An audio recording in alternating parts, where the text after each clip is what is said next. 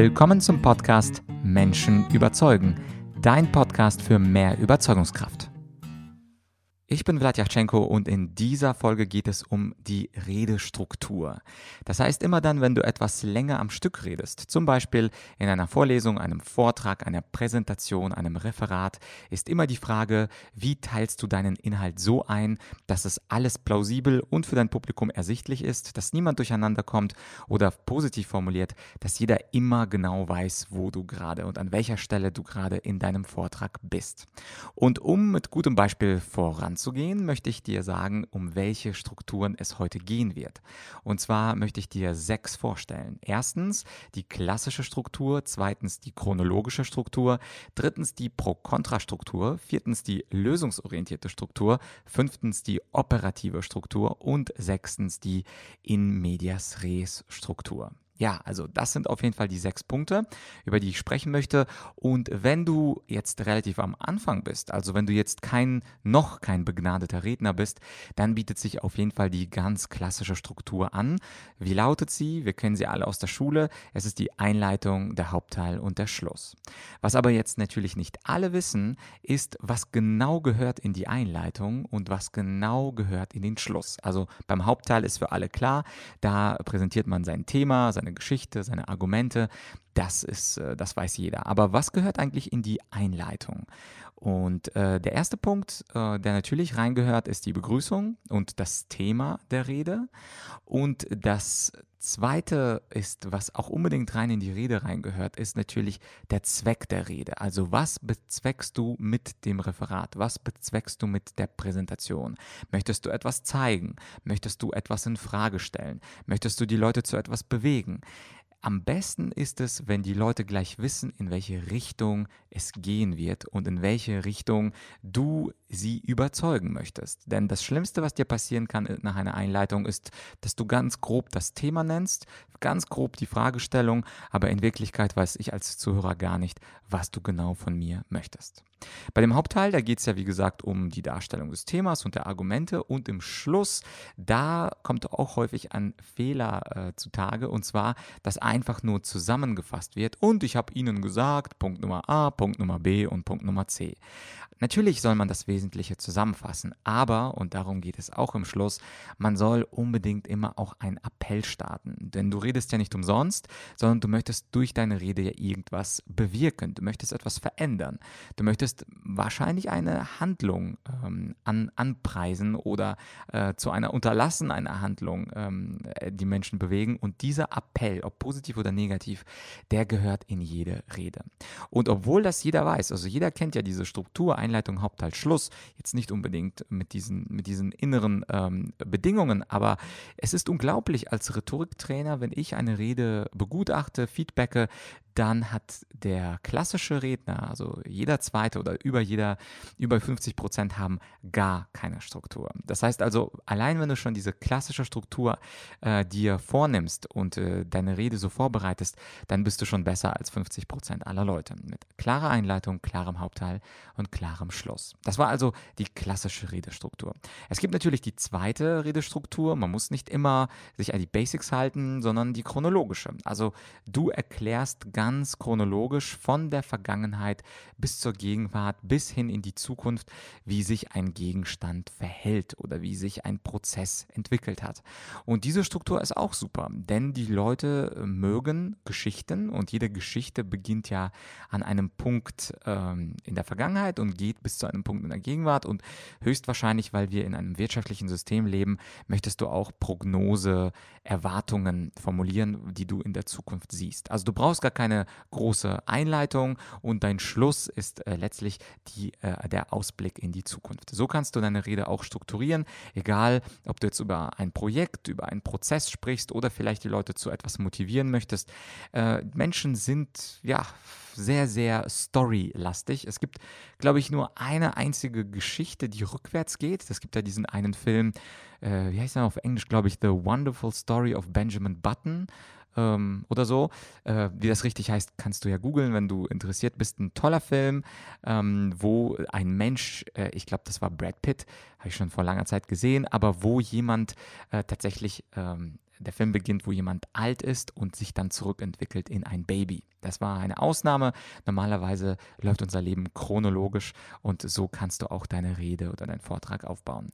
Äh, die dritte Strukturart ist die Pro-Kontra-Struktur. Das ist eine, die ich besonders mag. Vor allem, äh, wenn du mich kennst, weißt du ja, dass ich zehn Jahre lang debattiert habe und beim Debattieren gibt es immer Pro-Kontra. Es gibt Pro-Argumente und Kontra-Argumente und bei der Pro-Kontra-Struktur, da ist im Herzen natürlich die Aufgabe von dir als Redner oder als Vortragender, diese Pro- und Kontra-Argumente zu präsentieren. Also am Anfang jeder Debatte oder jeder Pro-Kontra-Diskussion steht immer eine bestimmte These im Raum. Also beispielsweise, sollen wir mehr Homeoffice-Zeiten einführen, ja oder nein? Und anschließend präsentierst du dann die Pro-Argumente für die These, danach die Kontra-Argumente gegen die These und idealerweise, weil du ja nicht in diesem Debattiersport bist, wie ich es äh, zehn Jahre lang war, aber wenn du in einem Unternehmen bist und ein Ergebnis präsentieren möchtest, dann möchtest du nach den Pro- und Kontra-Argumenten im vierten Schritt also auch eine Abwägung machen, also eine, ein Ergebnis, eine Zusammenfassung, warum die Pro- oder Kontra-Argumente überwiegen. Also nochmal, es gibt die These als Punkt 1, die Pro-Argumente Punkt 2, die Kontra-Argumente Punkt 3 und die Abwägung als Punkt 4 mit einem Ergebnis dann Pro oder Contra. Die vierte Struktur, die du auch anwenden könntest, um richtig strukturiert zu sein beim Sprechen, ist die sogenannte lösungsorientierte Struktur. Bei der lösungsorientierten Struktur hast du insgesamt drei Schritte. Du präsentierst zuerst einmal das Problem, also welches Problem existiert, zum Beispiel im Team. Du redest im Team, haben wir dieses und jenes Problem. Und das stellst du dar. Und bei der Problemanalyse oder beziehungsweise bei der Problembeschreibung, da musst du noch nicht allzu lange reden, weil Normalerweise wissen Leute, wo das Problem ist. Also insofern ist dieser erste Schritt relativ kurz. Der zweite Schritt ist die Ursache des Problems. Also du analysierst, woher kommt dieses Problem überhaupt? Warum haben wir dieses Problem? Wie ist es entstanden? Wie hat sich das über die Zeit vergrößert? Und ähm, das ist eine ganz, äh, ganz äh, neutrale und objektive Ursachenforschung von dir. Und dieser Teil ist natürlich etwas länger oder sollte etwas länger ausseh aussehen als der Problembeschreibungsteil, als der Teil 1. Und als drittes, da geht es natürlich um die Lösung bzw. den Lösungsweg. Präsentiere im dritten Teil dieser Rede, warum äh, dein Lösungsweg ein guter Lösungsweg ist, warum das ein effizienter und effektiver Lösungsweg ist. Und auf diesen dritten Teil solltest du höchstwahrscheinlich die größte größte Teil deiner Redezeit verwenden. Denn die Leute wollen natürlich auch überzeugt von dir werden, dass genau dein Lösungsweg äh, das Problem bzw. die Ursache des Problems auch wirklich löst. Natürlich kannst du auch zwei oder drei Lösungswege vorschlagen und dann irgendeinen präferieren, irgendeinen empfehlen. Aber natürlich ist es am besten, wenn du einfach nur einen guten Lösungsweg hast und dieser Lösungsweg einfach Sinn macht und für alle plausibel ist. Das war also die vierte Strukturmöglichkeit. Es gibt die fünfte Strukturmöglichkeit und zwar die operative Struktur. Das ist vor allem in unserer Businesswelt natürlich eine sehr beliebte Struktur. Also es geht um die Operation, es geht darum, etwas zu, ja, etwas zu operationalisieren, etwas in den Griff zu bekommen, vor allem bei Projekten. Ähm, und als erstes äh, bei einem Projekt definiert man natürlich das Ziel, also was wollen wir am Ende des Projekts haben. Als zweitens gibt es dann die Planung, also wie erreichen wir wir dieses Ziel in unserem Projekt. Anschließend unterhalten wir uns dann über die Durchführung und über die Verteilung der Aufgaben.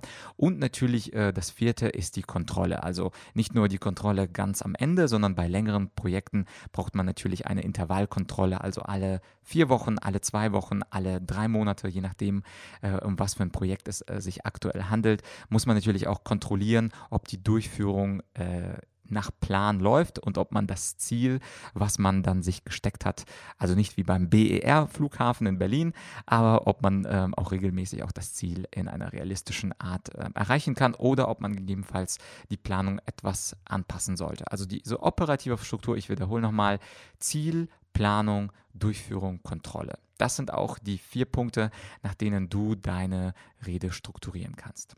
Und schließlich die sechste Struktur, also wenn du etwas strukturieren möchtest, aber du hast zum Beispiel wenig Zeit oder aber du musst relativ spontan sprechen, also du hast gar, gar nicht so viel Zeit nachzudenken und dir eine super geniale Pro-Kontra-Struktur zu überlegen oder eine tolle äh, operative Struktur mit Planung, Durchführung und Kontrolle zu überlegen.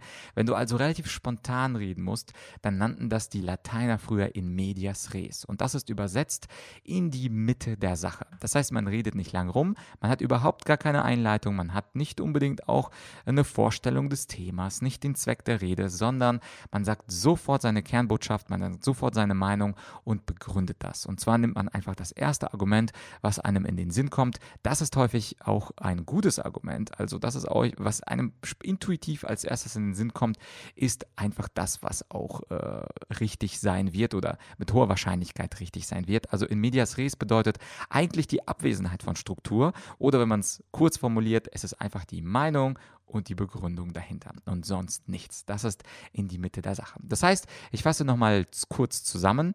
Wir haben die klassische Struktur, die solltest du nehmen im Zweifel oder vielleicht, wenn du noch nicht zur Rede geübt bist, Einleitung, Hauptteil, Schluss. Die chronologische ist auch eine schöne Abweichung davon, Vergangenheit, Gegenwart, Zukunft. Pro, Contra, da geht es natürlich als drittes um äh, Pro- und Kontra-Argumente. Die vierte Struktur ist die lösungsorientierte, wo du also über das Problem, über die Ursache und anschließend über den Lösungsweg sprichst, über das Operative, ähm, das ist die Struktur Nummer 5, Ziel, Planung, Durchführung, Kontrolle und die sechste Struktur, die ja fast schon eine Nichtstruktur ist, das ist einfach die Meinung oder die Kernbotschaft und anschließend das Argument dazu. Das sind also die Möglichkeiten, wie du eine Rede strukturieren kannst. Nochmal, die klassische eignet sich vor allem, wenn du dir nicht sicher bist und das Schöne ist, bei der klassischen kann man auch nicht falsch liegen. Also während du bei der chronologischen vielleicht was durcheinander bringen kannst oder bei der operativen vielleicht äh, zu wenig Zeit verbringst mit der Durchführung oder bei der Kontrolle. Bei der klassischen, das ist so ein Airbag. Du kannst eigentlich nichts falsch machen, wenn du eine klare Einleitung hast mit äh, Begrüßung, Thema und Zweck deiner Rede und mit dem Schluss Zusammenfassung und Appell, was das Wesentliche ist. Insofern ist auch hier in dieser Podcast-Folge mein Appell an dich. Nimm im Zweifel die klassische, damit bist du besser als 50 Prozent äh, der anderen Redner oder Referenten und das ist auf jeden Fall eine gute Geschichte. Und falls du die anderen mal ausprobieren kannst oder möchtest, dann probier es aus. Ich bin ein großer Fan von Pro Contra, ist auch nicht überraschend. Ich mag argumentieren, aber wenn dir eine andere der Strukturen gefallen hat, probier einfach mal und das ist mein Appell und meine Challenge in dieser Folge an dich. Probier einfach mal eine dieser anderen fünf Strukturen dir auszudenken und im nächsten Referat oder Vortrag oder was du auch immer hast, eine kleine Reden von dem Team, also jede Rede, die länger dauert als ein, zwei Minuten, nach einer dieser sechs Strukturen zu äh, beschreiben und zu strukturieren. Das war es also für diese Folge. Jetzt hast du sechs Möglichkeiten, wie du eine Rede strukturieren kannst. Ansonsten freue ich mich natürlich, wenn du es noch nicht gemacht hast, wenn du meinen Podcast Menschen überzeugen abonnierst und wenn du vielleicht diese Folge, diese spezielle Folge an jemanden empfiehlst, der vielleicht hadert mit Struktur, mit klarer Sprache, mit klarer, mit klarem roten Faden. Mich würde es natürlich freuen, wenn du diese Folge empfiehlst und so bringen wir viel mehr Menschen dazu in Deutschland strukturiert zu sprechen. Das war es also für dieses Mal. Wir hören uns in ein paar Tagen mit einer Interviewfolge. Dein